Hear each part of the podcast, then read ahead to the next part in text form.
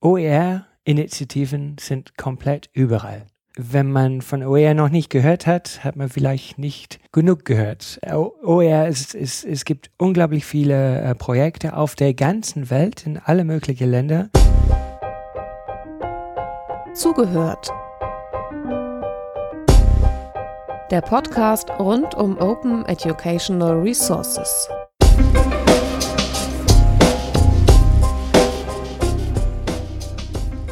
Herzlich willkommen zu einer neuen Folge in unserer Podcast-Reihe Zugehört.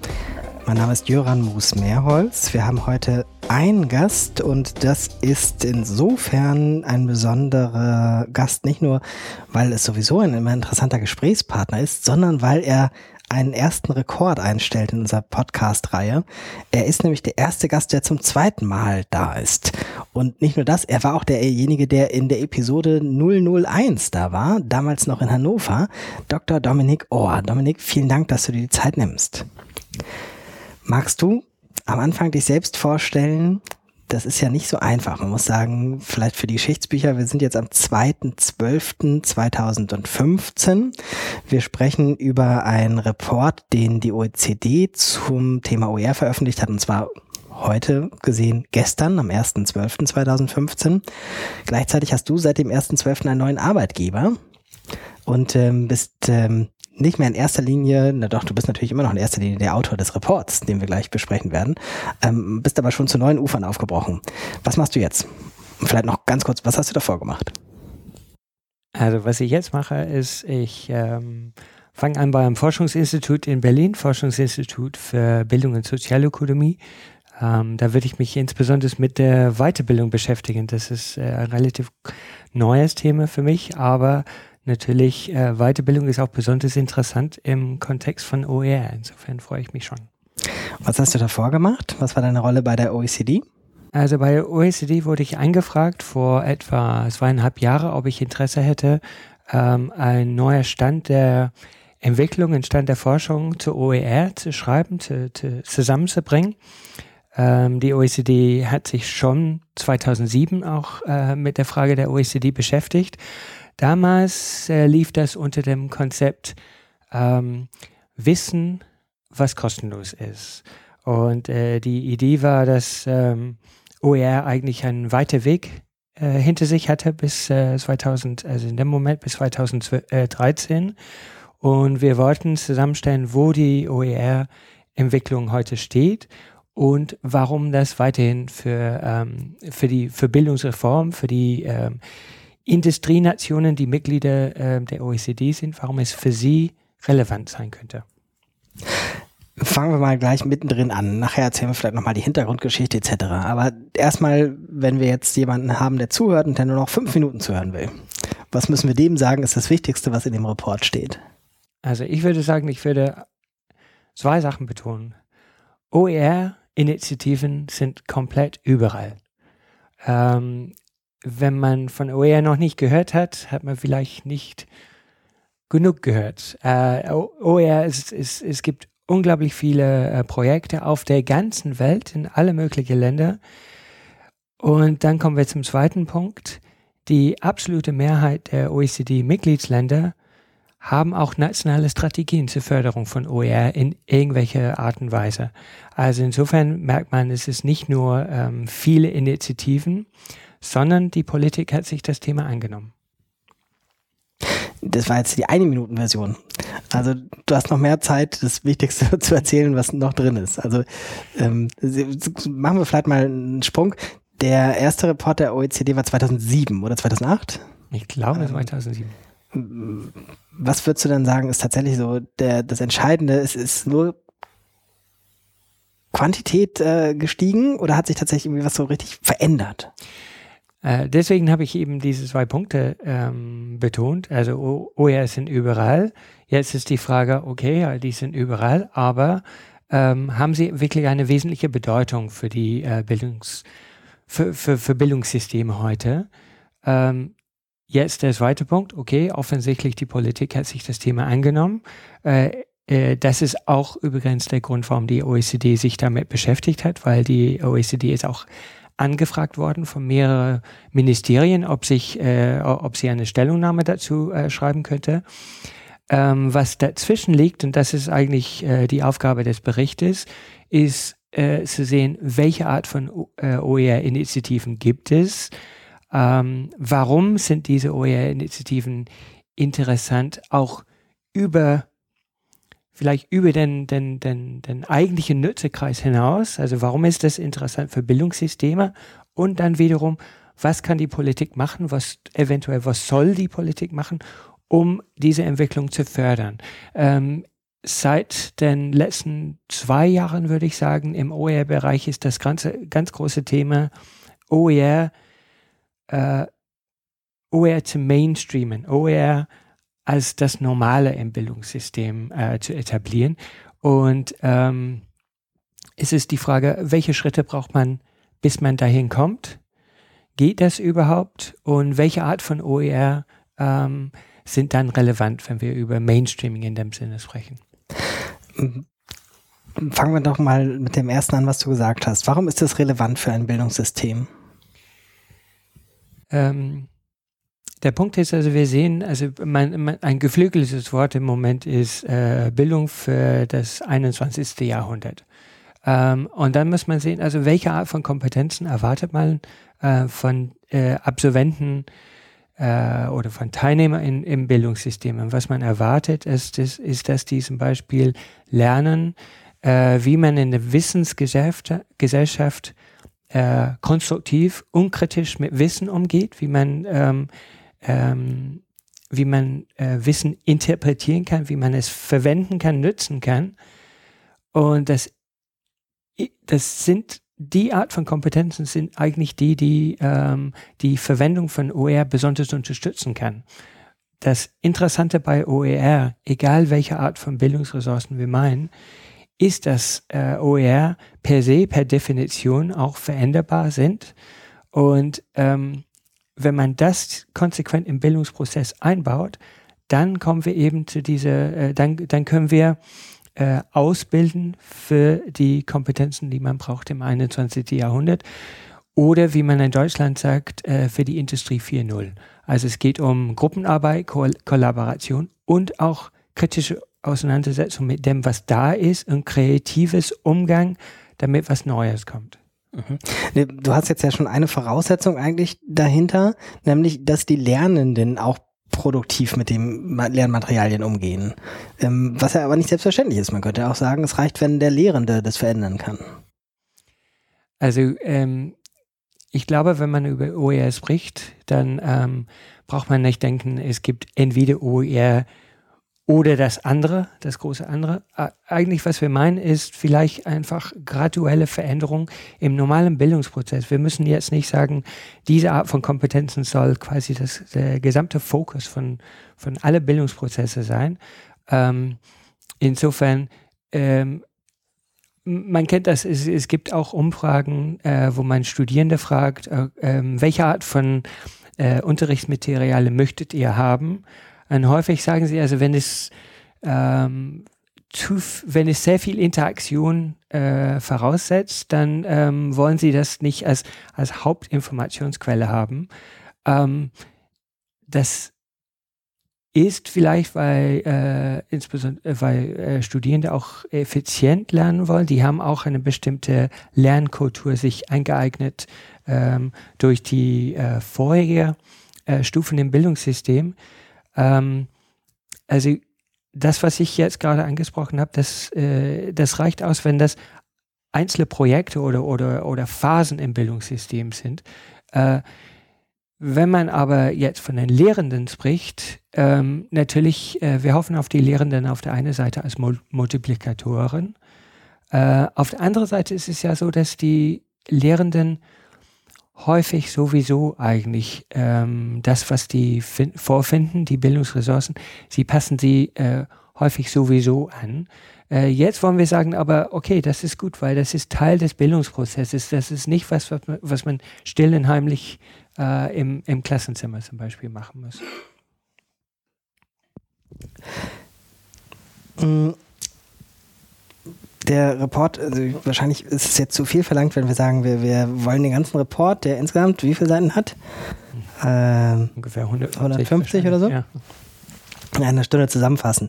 Aber vielleicht können wir so ein bisschen die einzelnen Aspekte durchgehen. Ich glaube, ihr fangt an mit, mit Politik. Habe ich es richtig in Erinnerung?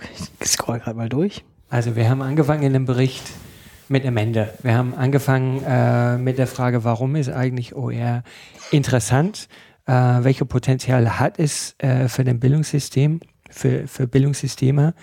Und was müsste man machen, um OER zu fördern? Ähm, zu diesen Schlusspunkten sind, sind wir gekommen, nachdem wir ähm, zwei Arbeitsabschnitte sozusagen abgeschlossen haben.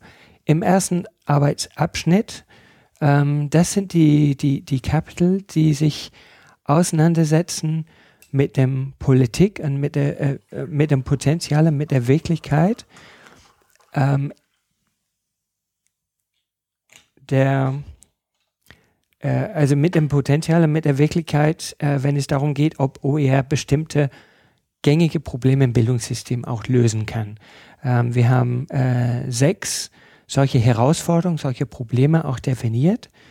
Und ähm, die würde ich kurz mal auflisten. Es geht um die Förderung neuer Lernformen, das habe ich schon äh, kurz erwähnt.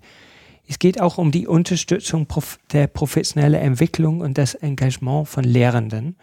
Ähm, die zwei Sachen hängen ja zusammen. Ähm, ein, hier, eine Herausforderung für Bildungssysteme ist auch, ähm, dass man schon gucken musste, wie kann man, ähm, wie kann man ähm, die Finanzkosten am besten, äh, die, die man einsetzt im Bildungsbereich, wie kann man sie am effektivsten nutzen? Und äh, da ist ja durchaus das Argument, dass äh, OER und insbesondere die, die Tatsache, dass man äh, äh Inhalte aktuell, leicht aktualisieren kann, äh, das ist durchaus ein Argument, dass man auf lange oder mittlere oder lange Sicht auch ähm, äh, Kosten für, für, gutes Bild, für gute Bildungsressourcen auch äh, begrenzen kann oder unter Kontrolle halten kann. Ähm, wir haben uns natürlich mit Qualität beschäftigt. Häufig, wenn man über Qualität im Kontext vom äh, OER spricht, dann ist, ist es eher die kritische Frage, können OER bestimmte Qualitätsstandards äh, entsprechen? Das ist ein Weg, das Thema Qualität anzuschauen. Aber der andere Weg ist vielleicht Qualität, Qualitätshaltung ähm, als Herausforderung anzuschauen. Es ist ja so, wir, wir wissen ja, Wissensstand verändert sich relativ schnell heutzutage. Ähm, wir haben immer wieder neue Entwicklungen im, im, im Lernbereich, also wenn es um Didakt Didaktik geht oder Lerntheorien. Und ähm, zum Beispiel im, im Hochschulbereich, wir haben ja eine ein Verbreiterung der, der Bildungsbeteiligung, was bedeutet, dass wir auch äh, gucken müssen, dass das, was wir anbieten, auch passt, gut passt zu den, äh, zu den neuen Lernenden. Diese Art von äh, Fitness for Purpose, vielleicht könnte man das als allgemeinen Begriff nutzen für Qualität, diese Art von Qualität, diese Auffassung von Qualität, da kann OER besonders helfen durch die Dynamik, durch die Anpassbarkeit, die es hat. Natürlich führt es aber zu, zu dieser Frage, die, ähm, äh, wo, wo wir nicht ganz sicher sind, wie wir das insgesamt lösen können, ähm, wenn die Materialien sehr dynamisch sind, ab wann sollen wir eigentlich messen, ob sie bestimmte Qualitätsstandards äh, entsprechen? Ähm, weil wir würden sagen, also wenn sie dynamisch sind, dann verändern sie sich die ganze Zeit. Ähm, insofern, ähm, Qualität ist eine Herausforderung in zwei, äh, zweierweisen. Einmal, weil man Qualität halten muss für Bildungsmaterialien. Äh, solche Studien wie die Thales-Studie von der OECD zeigt durchaus, dass die Qualität von Bildungsressourcen auch ähm, äh, Einfluss hat auf, die, äh, auf den Lernzuwachs von äh, Schülern. Also insofern, deswegen ist das äh, eigentlich ein sehr großes Thema. Ein Thema, das eigentlich nochmal sehr groß, auf, äh, sehr groß auf uns zukommt, wieder durch die neue äh, UNO äh, Nachhaltigkeitsziele äh, ist nämlich äh, gerechte Zugang zu, äh, zu, Bildung, zu Bildung allgemein und damit auch zu Bildungsressourcen. Und ähm, das ist eine Herausforderung. Ähm, in den meisten Bildungssystemen ist es so, dass wir eine, einen Prozess der zunehmenden Stratifikation haben, also so eine Art Hierarchisierung im Bildungssystem haben, so dass manche Institutionen jetzt angesehen werden als besser als die anderen. Ähm, das ist ein normaler Prozess vielleicht der Differenzierung. Das ist an sich nicht so, so schlecht, aber das Problem ist, wenn gute Bildungsressourcen nur in bestimmten Bereichen zugänglich gemacht werden. Und wir würden hoffen, dass die dass OER-Ressourcen aus diese Grenzen rausbrechen können. Ähm, insofern, ich glaube, ähm, also die sechste Herausforderung ist sehr nah eigentlich äh, äh, zu dieser anderen. Es geht eigentlich darum, dass man ähm, die Lerngelegenheiten ähm, äh, von Lernwilligen auch flexibilisiert, vereinfacht, besser an, anpasst. Eigentlich ist das ein Thema, das allgemein für E-Learning und für digitale, äh, digitale Bildung allgemein auch relevant ist. Nur natürlich bei OR ähm, häufig ist es so, dass wir geringere Kosten haben. Wir haben auch die Möglichkeit, dass man ähm, die Ressourcen beliebig anpassen kann, sodass dieses Ziel eventuell leichter erreichbar ist, auch mit äh, OER. Ich würde gerne ein Kapitel vertiefen. Im Report ist es das Kapitel 4, Fostering Teachers Professional Development. Also, das ist etwas, was gar nicht so einfach ins Deutsche zu übersetzen ist. Also erstmal sind die Teachers ja äh, Lehrende im weiteren Sinne. Ihr fokussiert ja nicht auf ähm, den Bildungsbereich Schule, sondern gerade Hochschule ist noch ein Schwerpunkt. Weiterbildung zum Mittel. Wir die ganze Analyse ist einfach nicht bezogen auf, auf irgendwelche Bildungsbereiche. Das ist sehr schwer, wenn man einen großen internationalen Vergleich macht, dass man dann nochmal versucht zu differenzieren. Also insofern, es geht um Lehrenden im absolut weitesten Sinne. Ja. ja.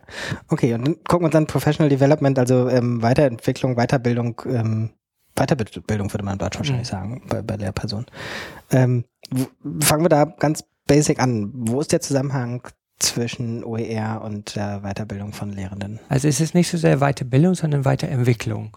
Also insofern ist, ist äh, wenn man an Weiterbildung denkt, denkt, denkt man, das ist etwas, wo man zu einem Seminar geht oder so und man lernt das und dann kommt zurück.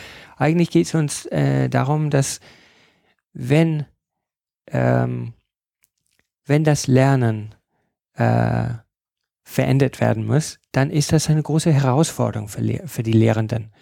Ähm, es ist egal eigentlich, welcher Bildungsbereich man jetzt gerade nimmt, das ist ein großes Thema.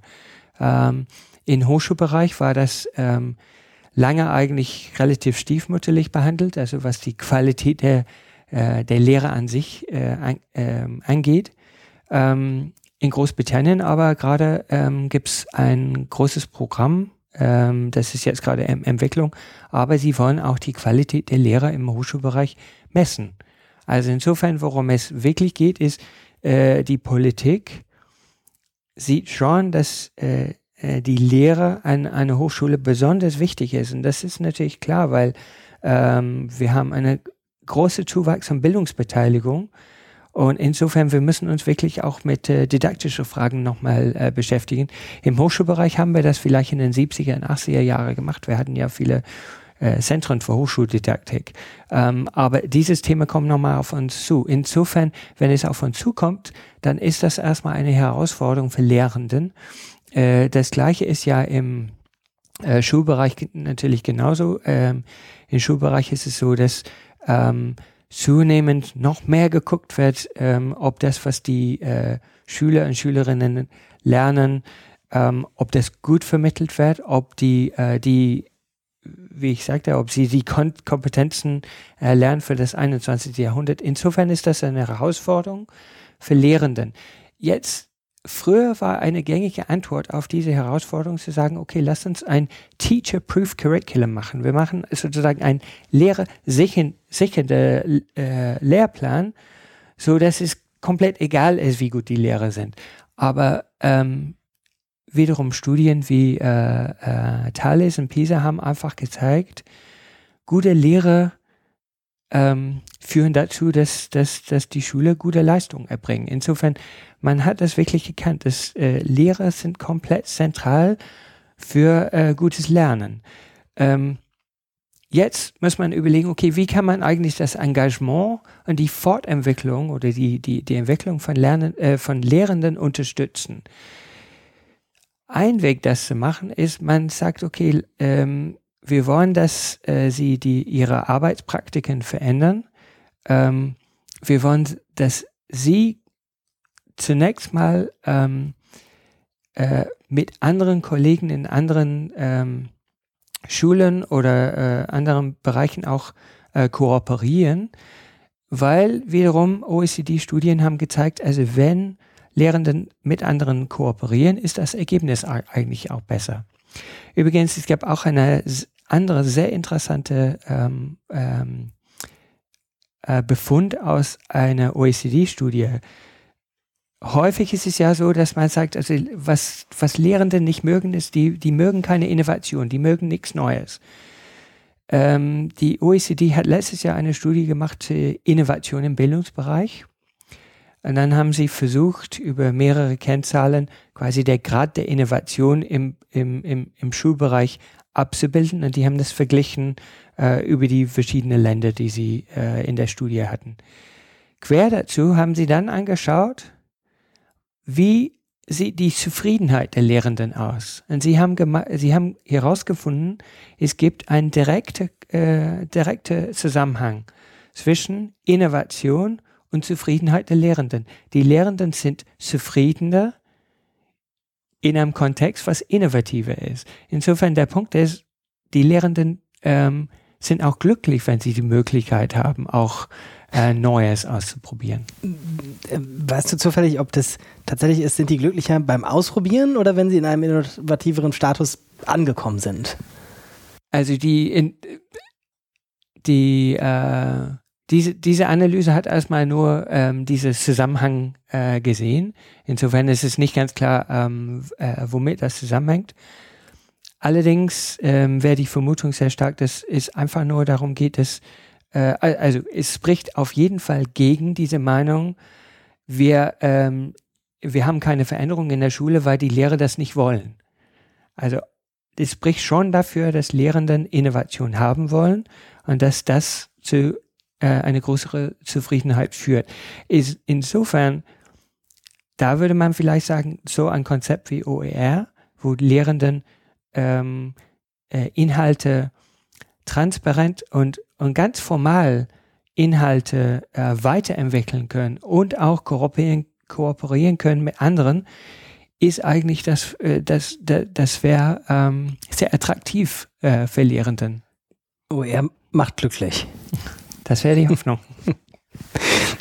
das ist auch der Grund, warum wir gesagt haben, also OER, OER in solcher Bereiche könnte wirklich als Beschleuniger ähm, für bestimmte Entwicklungen wirken. Vielleicht wechseln wir einmal zwischendurch auf die Metaebene. In dem Report gibt es jetzt ganz häufig das ähm, möglicher Katalysator oder Potential oder Opportunities. Inwieweit habt ihr Beispiele, wo ihr tatsächlich sagen könnt, da ist es so und nicht nur dieses berühmte Potenzial, was ja das Lieblingszwillingswort zu OER ist? Es gibt ein Kapitel in einem Bericht, äh, der sich mit dem Forschungsstand auseinandersetzt und ähm, schon zu einem eher kritischen Ergebnis kommt, dass der Forschungsstand ähm, auf jeden Fall äh, dünn ist im Moment. Ähm, das, worüber wir sprechen, das wirklich Interessante, wo, ähm, wo OER ein Mittel sein kann zu diesen neuen Praktiken, das wird zu wenig untersucht. Was wirklich schade ist. Das hängt meines Erachtens aber ein bisschen damit zusammen, dass sehr viele OER-Initiativen OER wirklich von kleinen Gruppen von Engagierten gemacht werden. Und zum Teil die Förderung funktioniert auch so. Die Förderung geht an, ähm, an kleinere Gruppen von Personen, die besonders interessiert sind an OER, die eigentlich nur OER machen wollen. Aber was man wirklich bräuchte, wäre neben so, sowas, man bräuchte eine begleitende Forschung, die dann sehen kann, okay, das, was wir aus diesem Projekt lernen, wie können wir das dann auf andere Projekte äh, beziehen? Was kann sozusagen sein, dass gar nicht OER glücklich macht, sondern es macht glücklich, dass die machen können, was sie wollen. Also ich glaube, äh, es gibt wenig Lehrenden, die wirklich nur machen können, was, was die wollen. Ähm, Bildung ist dafür, glaube ich, zu wichtig. Deswegen haben wir ja diese ganze Monitoring etc. Also es gibt ein großes Interesse äh, der Politik in der Bildung. Das führt dazu, dass äh, viel Monitoring und auch die, äh, die Bemessung der Zufriedenheit von Lehrenden etc. gemacht wird.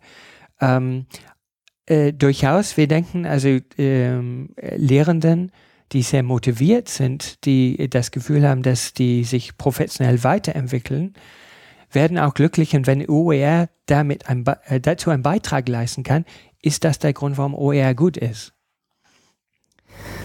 Ich baue mal ein bisschen um, um zu gucken, ob es so rauscht, wenn mein Computer weiter weg ist.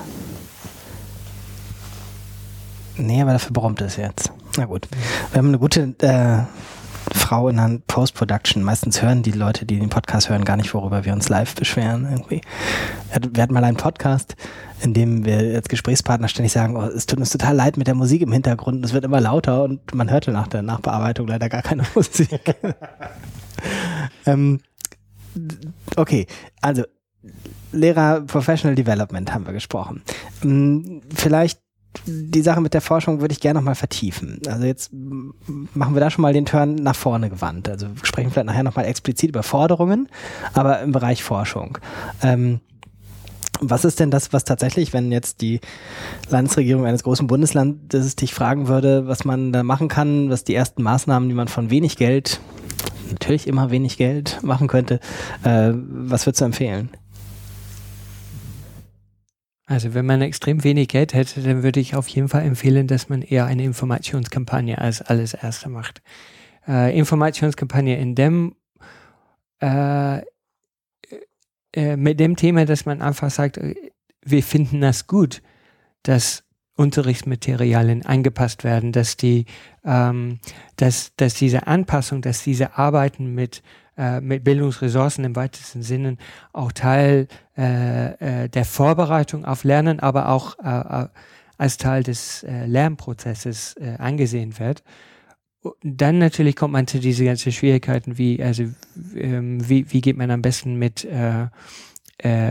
mit der Verwertung von oder mit, mit der Verwendung von äh, Informationen von Dritten. Also insofern wir, wir gehen ein bisschen in Richtung Urheberrecht etc. Also diese diese Problematiken die, diese Themen sind in gewisser Weise unvermeidbar, aber ähm, da braucht man natürlich, man, man muss den Lehrenden mehr unterstützen da. Aber ich glaube, ja, als allererste werde ich eine Informationskampagne machen, ähm, weil das, was uns vorschwebt, das passiert sehr häufig sowieso.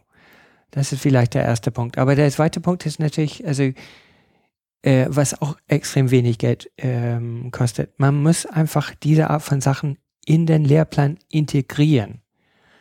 Ähm, es soll kein, ähm, das, das muss ein Normalteil des Lernens sein, des Lernenden, äh, des Lernens und äh, äh, das wäre wichtig. Ähm, aber ich, ich versuche jetzt mal dir ein bisschen zu widersprechen. Ähm, äh, mit der Integration, ich meine, das ist natürlich eigentlich selbstverständlich und logisch, aber ist nicht das viel zu langsam? Also Lehrpläne integrieren heißt doch, dass das de facto in der Fläche nicht vor in acht Jahren ankommt. Ich glaube, Deutschland hat, habe ich mal auch in einem von den OECD-Studien gelesen, glaube ich, auch die längste Lehrerausbildung zum Beispiel von allen OECD-Staaten überhaupt. Das heißt, wenn wir zum Beispiel bei da in der Ausbildung ansetzen, äh, dann sehen wir es überhaupt erst in zehn Jahren in der Schule. Ja, ja äh, ähm, Vielleicht ist das Ziel zu hoch gesetzt, dass man sagt, äh, man muss den Lehrplan äh, verändern, sondern es geht eigentlich nur um die, die Praktiken äh, beim Unterricht oder in, in, im, im Seminar oder in der Vorlesung. Äh, insofern, vielleicht braucht man keinen, vielleicht muss man nicht besonders viel formal verändern eigentlich. Es geht nur um die Anerkennung und äh, um die, die, die Information. Das ist eigentlich gut, wenn man das äh, gerade macht. Aber der andere Punkt ist vielleicht äh, wiederum, ähm, man kann das Ganze nochmal ein bisschen pragmatischer sehen. Also wir rutschen immer in diese Richtung, dass wir sagen, alles muss OER sein. Das muss es nicht. Also ähm, OER hat ein bestimmtes Potenzial. Diese Potenzial können wir ähm, zum Teil einsetzen, ähm, um den Unterricht per se einfach zu verbessern. Wir müssen den Unterricht äh, nicht komplett verändern. Ähm, äh, häufig spricht man ja von, äh, von Open Education, wenn man darüber spricht. Also man spricht über die neuen Praktiken. Diese neuen Praktiken sind aber nicht wirklich neu. Das ist, äh, das ist Reformpädagogik, das ist konstruktivistisches äh, Lernen äh, und Lehren. Insofern, also es geht nicht wirklich so sehr um was Neues, es geht äh, aber schon darum, dass ähm, diese Sachen, die wir anstreben, von vielen Lehrenden, von, von Schülern und von Studierenden sowieso praktiziert werden, aber außerhalb des formalen Lernens. Also außerhalb der Universität oder außerhalb der Schule. Dann gehen sie ganz locker mit, mit, mit Wissen um, mit verschiedenen Quellen. Ähm, aber man muss es, deswegen, es geht schon eher um diese Anerkennung und diese Reinbringen in, äh, in, in diese formale Strukturen, glaube ich. Ähm, und da sagt er, kann das Ganze einen Katalysator, eine Katalysatorfunktion haben. Ja, die, äh, das Argument ist, vielleicht sollte man erstmal äh, das anders sehen. Wir müssen schon erkennen, dass wir in einer komplett digitalen Welt äh, leben. Gleichzeitig ist es so häufig in der Schule, auch in der Universität, ähm, formales Unterricht ist nicht digital. Ähm, die Lösung, die wir bisher immer hatten, waren technische Lösungen. Die waren, äh, die waren aber technische Lösungen, die meistens auch viel Geld gekostet hatten. Also wir hatten zwei Sachen, das hat viel gekostet, aber es war eine technische Lösung, ähm, die häufig nicht wirklich überlegt hat, ähm, welche Art von neuer Praktiken brauchen wir, damit diese technische Lösung wirklich früchtet im, äh, im Bildungsbereich. Und drittens, ähm, diese technische Lösung, die einfach sagt, okay, äh, ihr müsst alle iPads nutzen oder so, ähm, das ist in gewisser Weise könnte man, könnte man sagen, außer für Personen, die ähm, sehr technikaffin sind, das hat sie eher ähm, verscheucht oder die hatten eher Angst vor sowas. Hier ist es ja so, dass man sagt, also eigentlich das, was man vielleicht allgemein, das wird ja gerade in, in Deutschland im, im Hochschulbereich äh, gesagt, vielleicht kann man das allgemein forschendes Lernen nennen. Wir sagen, forschendes Lernen geht besonders gut, wenn man ähm, Bildungsressourcen hat, die äh, nicht an irgendwelche Lizenzen gebunden sind. Also wir machen eigentlich nichts Disruptives, nichts Großartiges, ähm, sondern wir ähm, versuchen einfach genau diese forschendes Lernen äh, einfacher in den Unterricht einzubauen. Ähm, und natürlich die ganzen technische Fragen, die, die kommen noch, aber die kommen vielleicht als zweiter Punkt und nicht als erster Punkt.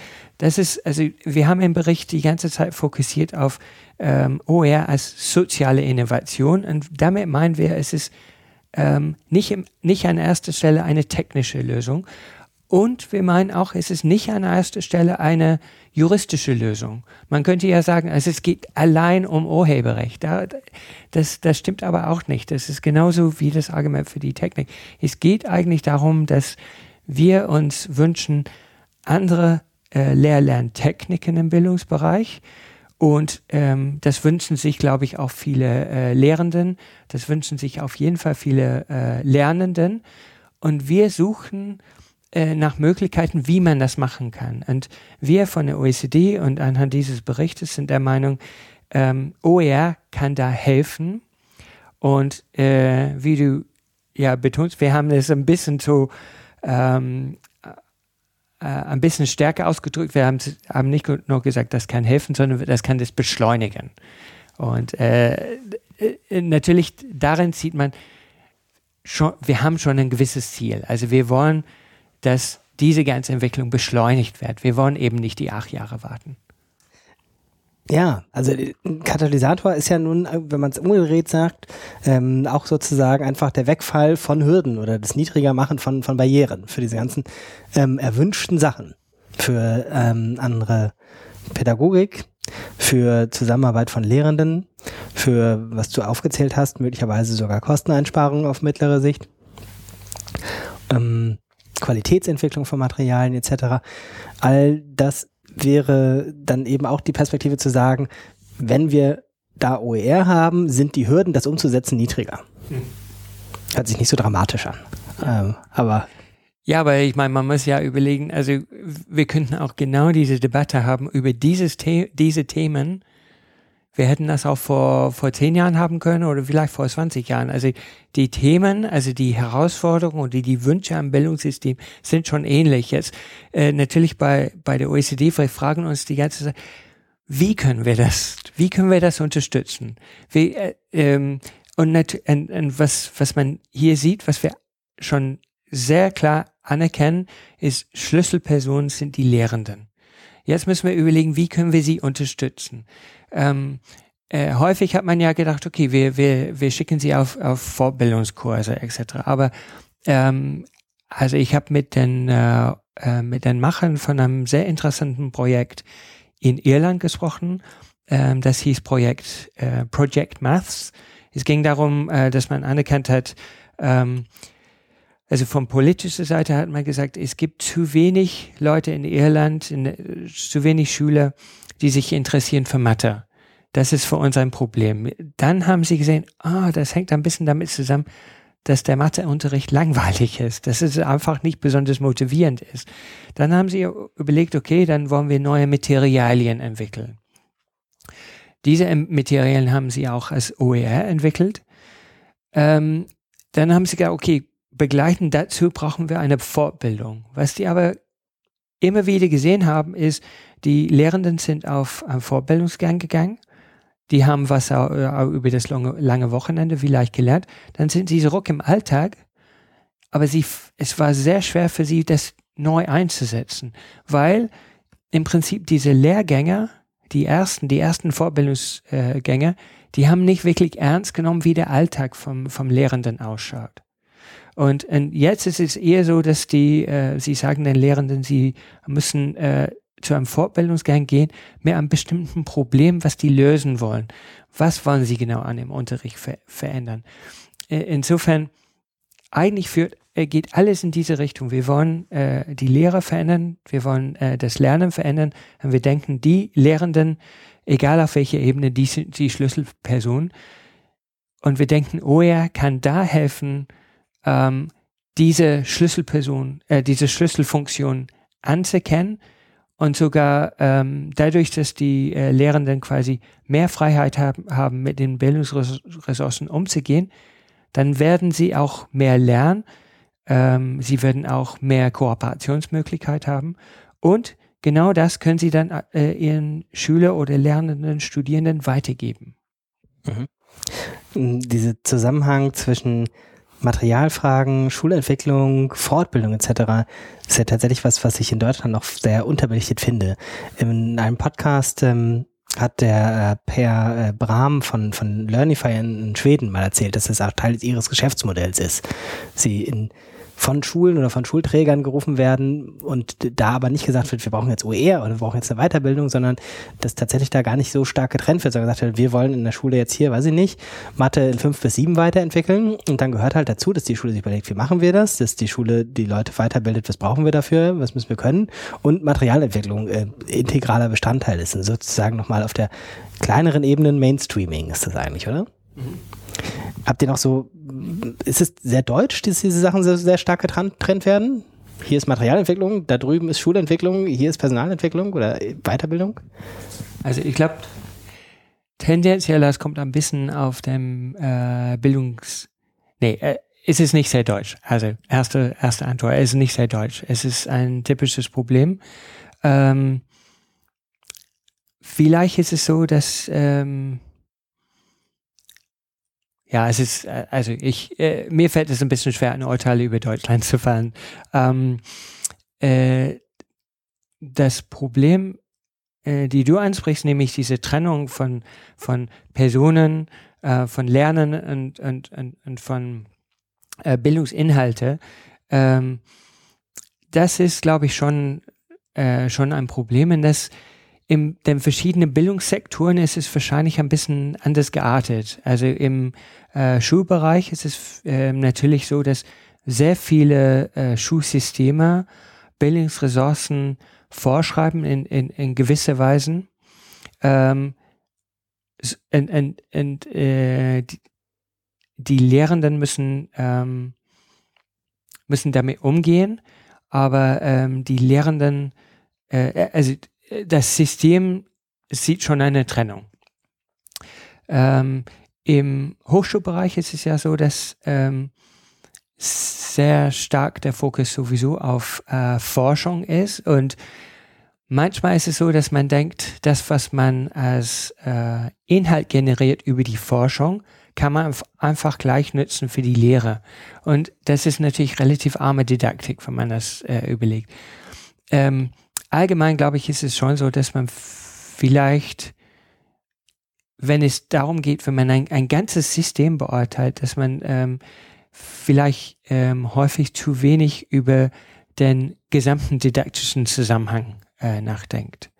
Äh, und ähm, das ist ein Problem und wir denken also in dem Moment, wo man ein, ein Bildungsressourcen hat, äh, die sehr anpassbar sind, dann können wir vielleicht der, der Zusammenhang zwischen diese Sachen einfach verstärken. Aber natürlich die bildungsdidaktische Frage bleibt schon. Also man braucht trotzdem eine gute Bildungsdidaktik.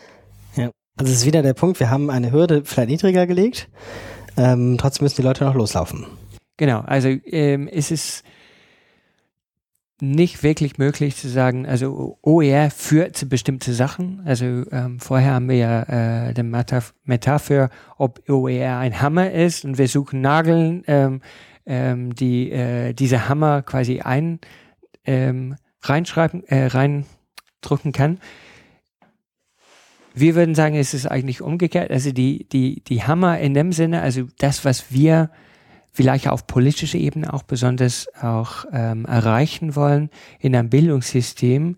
Ähm, wir können das über bestimmte äh, Maßnahmen erreichen und eine Maßnahme, also ein Nagel sozusagen, ist dann OER. Äh, sprechen wir über diese Maßnahmen vielleicht weiter. Also das ist schon gesagt, es gibt einige Maßnahmen, die jetzt gar nicht die Revolution verlangen und vielleicht auch nicht ganz teuer sind. Ähm, Ihr habt äh, ja auch eine Reihe von Empfehlungen ausgesprochen. Äh, auch ohne dass wir da jetzt irgendwie Anspruch auf Vollständigkeit erheben, weil das ist das Best-of der Forderungen, die du noch nicht angesprochen hast. Ähm, was können Leute in der Administration, in der Politik machen? Also in dem Moment, wo man einfach nur überlegt, dass äh, OER ein interessantes Experiment ist und ähm, ähm, also in dem Moment, wo die Politik denkt, okay, OER ist ein interessantes Experiment, da wollen wir einfach äh, ein paar Projekte äh, unterstützen. Äh, das ist, glaube ich, der Moment, wo OER nie wirklich das Potenzial entfalten wird. Also man muss schon große denken. Ähm, insofern ist es schon wichtig, dass die Politik das Thema OER im gesamten Kontext von Bildungsreform äh, überlegt. Ähm, aber natürlich, ähm, wenn es das macht, dann muss es überlegen, okay, wo, wo sind jetzt die Maßnahmen und wie kann OER in diese Maßnahmen in, integriert werden? Also natürlich die erste Ausbildung und, und natürlich ähm, äh, die Fortbildung. Also der, die Studie von der Technologiestiftung und von ähm, Herrn Dobasch hat. Äh, Leonard Dobasch. Ja. Verlinken wir hat, ähm, der hat in, in der Studie nochmal äh, festgestellt, also ich glaube 13 von 16 Ländern haben jetzt OER in die Lehrerbildung integriert. Also das ist schon mal richtig gut. Ja, wo, wobei das ja, glaube ich, immer nur heißt, es äh, taucht irgendwo mal auf. Genau. Also das ist äh, zwei Punkte sind erstmal natürlich, äh, es ist ein Monitoring, also der kann nicht genau wissen, genau wie das äh, eingebaut worden ist. Aber ich finde das schon mal eine gewisse Anerkennung. Insofern äh, ähm, ist das schon nicht schlecht. Aber die Erstausbildung äh, reicht natürlich auch nicht, weil nur ein Bruchteil aller äh, äh, Lehrenden äh, sind noch in der Erstausbildung. Insofern, wir brauchen das äh, durch Fortbildung. Wir brauchen auch Kurse, die ähm, sehr einfach zu belegen sind, vielleicht auch Online-Kurse. Ähm, also insofern muss man schon überlegen, wie kann man ähm, Personen informieren über OER und über die ganze Komplexität von OER, ähm, die äh, jetzt schon im Beruf sind. Und natürlich äh, meine ich jetzt nicht nur äh, Schullehrer, sondern auch Leute in der Weiterbildung und äh, natürlich Leute in der Hochschullehre. Ähm, das ist schon wichtig. Ähm, die sehr gängige Forderung, die man auch kennt aus, äh, aus dem Open Source Kreis, nämlich dass ähm, sobald öffentliche Förderung für ein Projekt ausgegeben wird, müssen die Ergebnisse davon auch ähm, äh, äh, eine offene Lizenz haben. Ähm, das ist schon sehr wichtig, weil damit kann man ähm, neue, äh, neue OER produzieren. Ähm, vorbildlich, vorbildlich wird das äh, in, in, äh, in den USA gerade gemacht. Es gibt ja ein, äh, seit Oktober, es gibt ein großes Programm von der Obama-Regierung, es nennt sich Go Open. Und äh, da haben sie, das ist nicht das einzige Programm, wo sie ähm, genau ähm, diese fördern, aber ähm, äh, da gehen sie sehr stark auf diese Idee, öffentliche Mittel ähm, äh, muss dazu führen, dass man offene Lizenzen hat. Also insofern, das ist, ähm, das sind zwei äh, wichtige Punkte. Ähm, und dann natürlich müssen wir irgendwie die Nutzung bei Lehrenden, aber auch bei Lernenden fördern.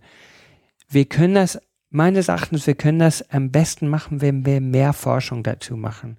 Also zumindestens begleitende Forschung. Also ich bin schon dafür, dass man interessante Projekte äh, durch die Politik weiter fördert, aber man muss sich immer, äh, diese Projekte müssen immer mit der Frage beschäftigt, kann man das äh, verbreitern? Kann, kann, kann man diese Initiativen größer machen, so dass die wirklich einen, einen, einen breiten Einfluss haben? Ähm, in Großbritannien hatten sie das durchaus schon ähm, vielleicht im Kleinen erstmal gemacht in ihrem OER-Projekt, äh, OER-Finanzierungsprogramm. Das lief äh, 2009 bis 2011. Äh, das sind schon interessante Ergebnisse herausgekommen. Ähm, aber ich glaube, anhand dieser Ergebnisse äh, und andere Studien, die zwischenzeitlich gemacht werden, dann hätten wir noch mehr Anlass äh, oder, oder, noch mehr ähm, äh, Eckpunkte, die wir nutzen können für weitere Forschung. Wie kann es denn OER-Forschung geben, wenn wir sagen, dass OER eigentlich immer nur eine ähm, Erleichterung von einem ohnehin vorhandenen Ziel ist? Also ist es überhaupt OER-Forschung? Deswegen, äh, ja, also das ist die große Herausforderung von, von, äh, von dieser Art von Forschung. Also ich habe, äh, es ist schon sehr wichtig, dass man ähm, äh, quantitative Umfragen macht zur Nütze von OER etc.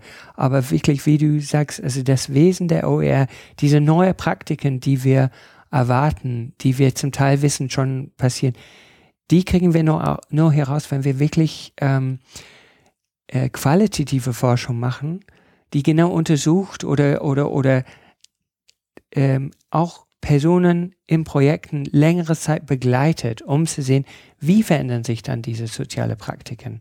Und deswegen also begleitende Forschung, äh, Action Research, ähm, sowas wie Living Labs, äh, das sind alle interessante äh, äh, Forschungsansätze, Ansätze, die sagen, wir begleiten genau die, die diese neue Sachen verwenden. Ähm, eine quantitative Umfrage, die fragt, ja, was ähm, haben Sie was Neues gemacht? Ähm, das ist, das, das greift zu kurz, weil wir wissen nicht genau, worauf diese Personen antworten. Mm, wir haben heute im Laufe des Tages eine Diskussion geführt, wo viele OER-Aktive gesagt haben, sie neigen dazu, mit mehr Erfahrung immer freiere Lizenzen zu nutzen und auch zu fordern. Ähm, das wäre sowas, was vielleicht auch mal interessant wäre. Ist das jetzt nur so eine Alltagserfahrung von ein paar Leuten, die man fragt, oder ist das insgesamt so? Ähm, wird es eine OECD-Empfehlung für eine Lizenz geben? Nein. wird es eine Dominic Orr-Empfehlung geben? auch nicht. Also ich fühle mich genauso überfordert wie die meisten Leute mit äh, Urheberrecht und äh, mit, mit solchen Rechtsfragen. Ähm, ich finde aber durchaus, das Interessante ist, also meine eigene Beschäftigung mit OER hat dazu geführt, dass ich überlege, wenn ich Präsentationen mache, ähm, ob ich die richtige, äh, was meine eigene Lizenz äh, sein sollte, aber natürlich auch, äh, ob ich äh, Sachen von Dritten verwende und, und, und wie ich das anerkenne. Das ist per se schon relativ neu, glaube ich. Also ich glaube, wir die die Entwicklung, die für viele von uns äh, passiert ist in den letzten, sagen wir mal, vier fünf Jahren, ist es es gibt immer mehr Möglichkeiten, Sachen von von Dritten äh, zu verwenden für, für die eigene äh, Erstellung, ähm, erstmal müsste man erst, äh, erst, erstmal, äh, erstmal muss man überlegen, welche Suchstrategien verwenden, verwende ich, ähm, wo finde ich die Sachen, die für mich interessant sind. Und ich glaube, erst jetzt vielleicht kommen die Fragen, oh, okay, warte mal, ist das überhaupt äh, rechtens, was ich mache? Ähm, ich, ich finde, ähm, für den Laien sozusagen, das ist schon eher eine neue Frage. Natürlich, wenn ich Jurist wäre, würde ich ganz anders äh, diese Frage beantworten. Ja. Vielleicht ist es, ich denke mal laut, vielleicht ist das für OER eine fatale Entwicklung, dass vieles, was mit OER passiert, nicht ein riesiger Sprung nach vorne ist, sondern erstmal aufgedeckt wird, was für Defizite es irgendwie hinter den Türen der Bildungseinrichtung gibt, zum Beispiel in diesen urheberrechtlichen Fragen. Äh, und man sagt, na gut, irgendwie du überlegst dir, irgendwie ist das alles sauber mit deinen Präsentationen und so weiter. Das hätte man ja sozusagen als Stand Null vorher schon gesehen. Wir kommen sozusagen mit OER dann von Minus auf Null, indem wir sagen, jetzt kümmern wir uns immerhin mal darum. Mhm. Ähm, das klingt ja nicht nach einem revolutionären Potenzial, aber das liegt vielleicht wie vieles in der Digitalisierung daran, dass wir dadurch jetzt halt viele Sachen erst offen sehen, die schon immer an äh, hunderttausenden Stellen, aber halt in geschlossenen Räumen in den Genau, genau. Ich glaube, das ist der, der Punkt. Also vielleicht kommen wir von minus eins auf null, aber dadurch, dass, dass, dass uns äh, die Sachlage klarer ist, können wir auch, äh, wir trauen uns darüber zu sprechen. Ich glaube, das ist der Punkt. Also die, die, Überforderung hat dazu geführt, dass, dass man wirklich darüber, nicht wirklich darüber äh, sprechen wollte. Ähm, so dass wenn wir sagen, wir wollen eigentlich ähm, Techniken fördern, ähm, äh, die dazu führen, dass, dass, dass Personen äh, Informationen mehr teilen, dass die mehr kooperieren miteinander. Natürlich ist äh, eine Voraussetzung dafür, ähm, dass es auch recht, rechtlich möglich ist, ist es eine langweilige Frage zu sagen, aber irgendjemand muss das erstmal klären. Und insofern, also diese, diese Nullpunkt ist schon wichtig. Vielleicht sind wir erst auf diese Minus 1 wirklich gerutscht, erst eben, wie ich eigentlich skizziert habe, in den letzten vier Jahren. Ja. Ja. Ah, ist marketingtechnisch ganz schwierig. Das OER-Konzept irgendwie sexy zu machen, ist, glaube ich, noch eine Herausforderung, wo auch die OECD noch dran kämpfen muss. Ja, ich, ich, aber also meine persönliche, persönliche Meinung ist, ähm, das hilft uns nur bedingt, ähm, wenn wir über OER sprechen, als die Lösung von, von, von alle möglichen Problemen. Weil ähm, wenn man diese sehr äh, evangelistische ähm, äh, ähm, Einstellung hat, dann wird man eigentlich relativ schnell ertappt, glaube ich, weil, weil dann kommt doch die Re Realität relativ schnell. Ähm, und ich glaube, es ist schon wirklich wichtig, ähm, über das Potenzial in realistischen Kontext vom Bildung zu sprechen, weil erst dann ist das wirklich auch nützbar für die Politik. Ähm, wenn man Glück hat, es könnte sein, dass man äh, einige äh, Politiker finden, äh, findet, die komplett Feuer und Flamme sind für sowas Neues wie dies. Und das ist auch wichtig. Natürlich brauchen wir Vorreiter.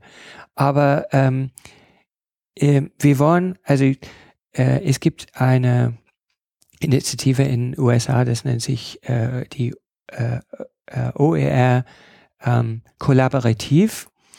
Und der jetzige Leiter von dieser Kollaborativ, äh, Carl Nielsen, sagt, das Ziel müsste sein, dass man eigentlich das, dass man dazu kommt, dass man sagt, OER ist das Normale, nicht ähm, das von Angst besetzte Alternative.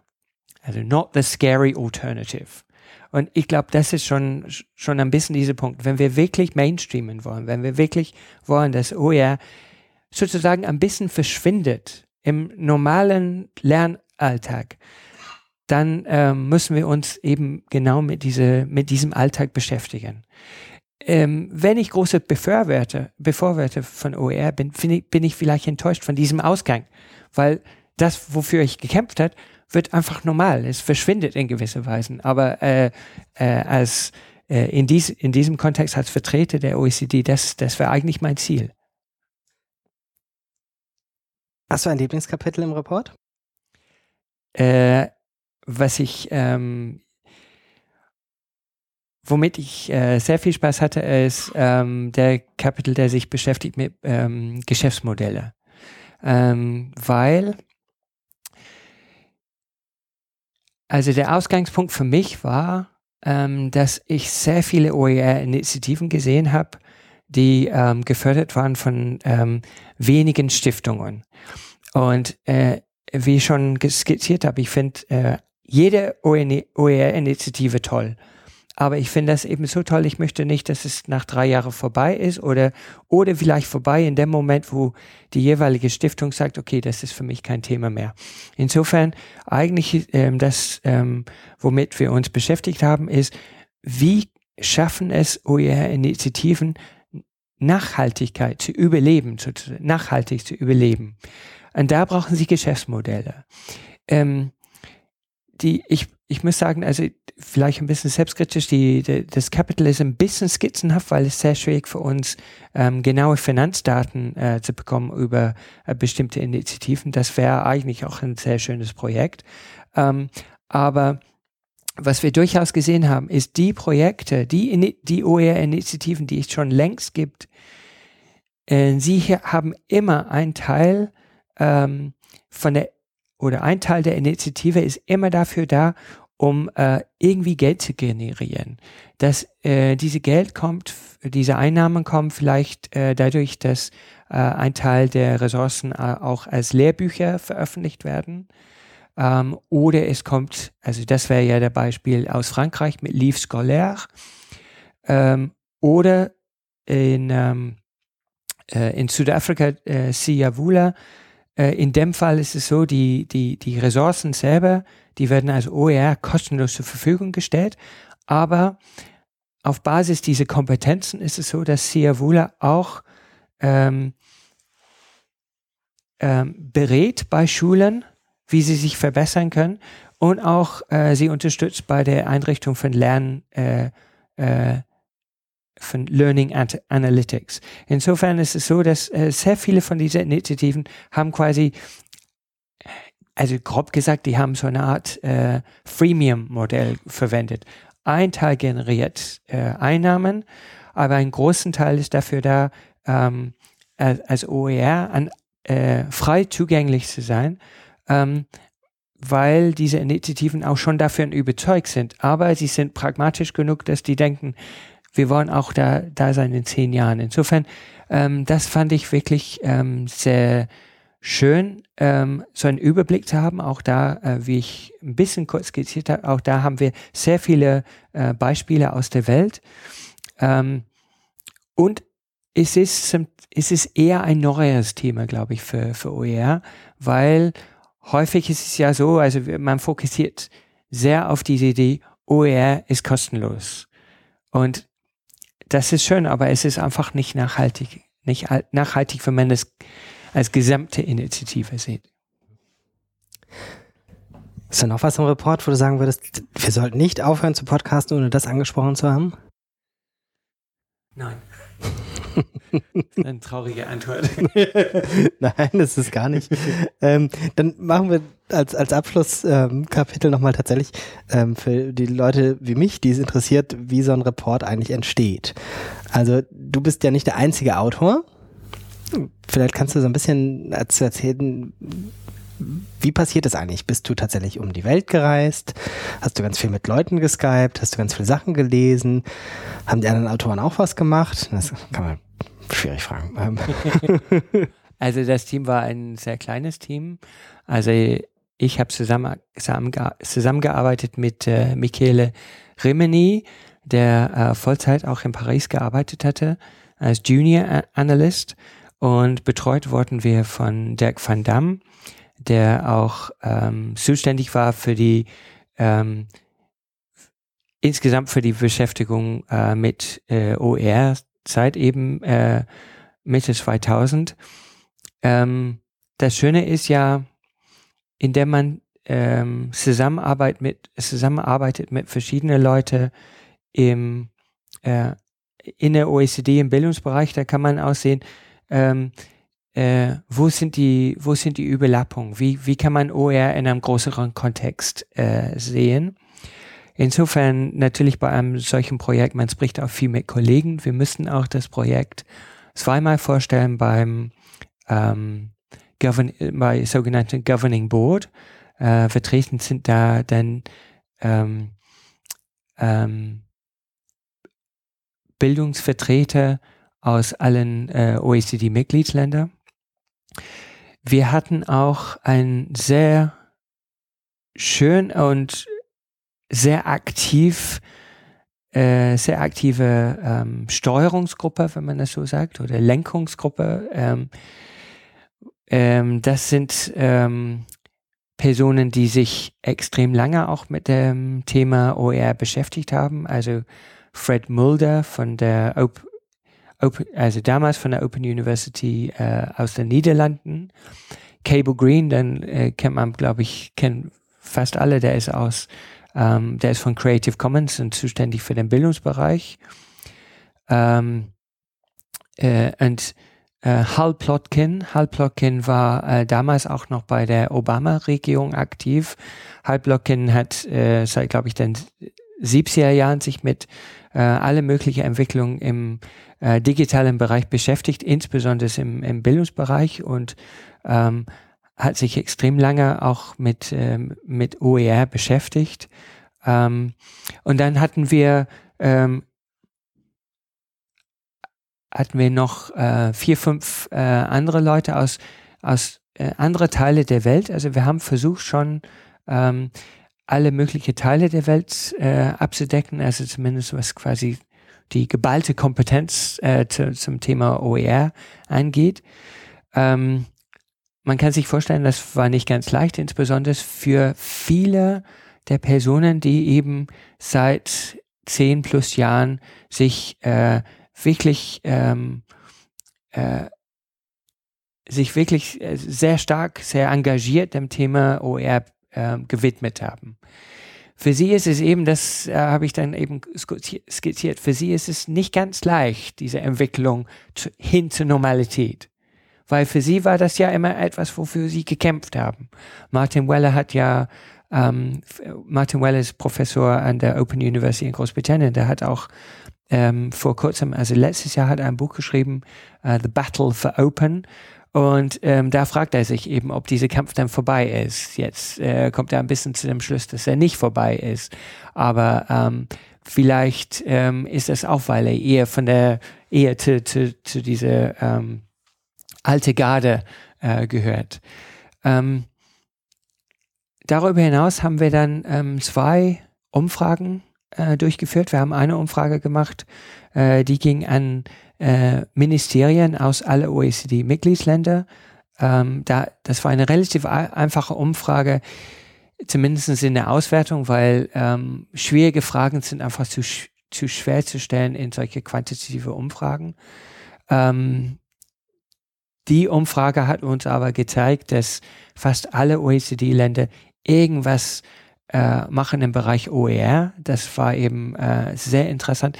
Dann haben wir auch eine kleinere Umfrage gemacht zu, ähm, äh, zu OER äh, Repositories, äh, OER Datenbanken sozusagen. Äh, da haben wir eine Umfrage oder wir haben ich glaube, das hieß äh, 21 Fragen. Wir haben diese 21 Fragen dann geschickt an Manager von äh, über 100 äh, Datenbanken der Welt, die äh, diese Datenbanken haben hauptsächlich als Inhalt OER gehabt. Und dann haben wir einige, eigene Fra einige Fragen dazu gestellt.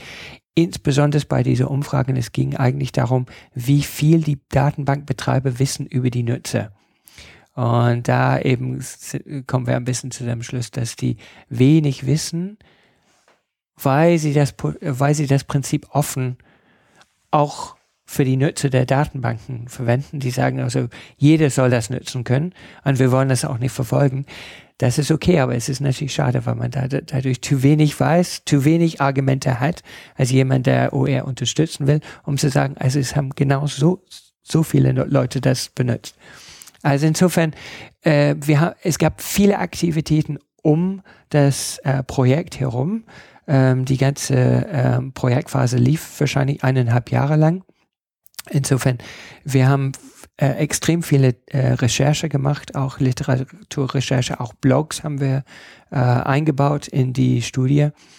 Ähm, aber das, der, der Team selber war relativ klein und das ist, glaube ich, auch wichtig für ein, äh, ein, ein solcher Bericht, weil irgendwie muss man eine gewisse Stellung auch beziehen.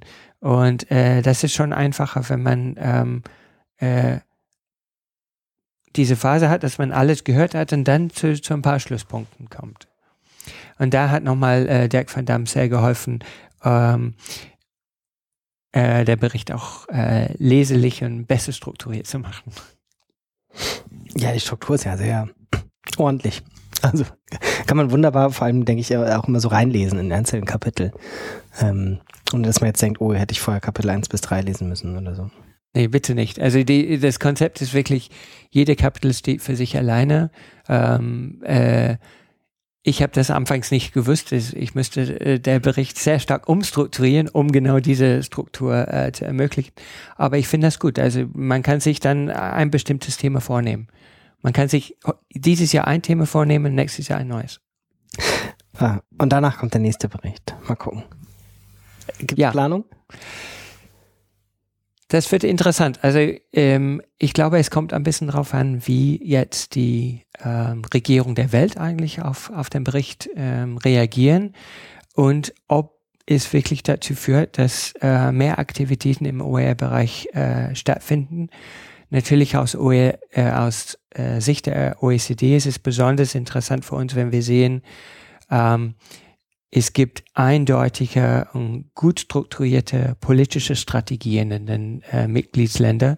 Ähm, und das wird auf jeden Fall in den nächsten Jahren beobachtet und hoffentlich weiter diskutiert. Habt ihr da eigentlich als OECD, ähm, gibt es sozusagen einen Rückkanal? Also der geht jetzt in die Mitgliedsländer in der ganzen Welt. Und äh, gibt es da irgendwie irgendwas, was ihr direkt darüber erfahrt, was die damit machen, wie das ankommt, oder nur indirekt, indem ihr seht, was die damit machen? Oder gibt es das, weiß ich nicht, Follow-up-Treffen für alle interessierten Mitgliedsländer oder? Also das ist ein bisschen die Funktion von dieser äh, Governing Board, von der Steuerung, äh, genau, vom Governing Board, die sich eben äh, zweimal jährlich trifft, weil genau dann ist es der Punkt, dass ähm, die Mitglieder in diesem Governing Board können sich äußern zu den verschiedenen Aktivitäten von der OECD. Es ist sogar so, dass ähm, die OECD dann jedes Mal für, für ein solches Treffen einen Arbeitsplan äh, vorlegt und dann wird das bewertet von dieser Gruppe.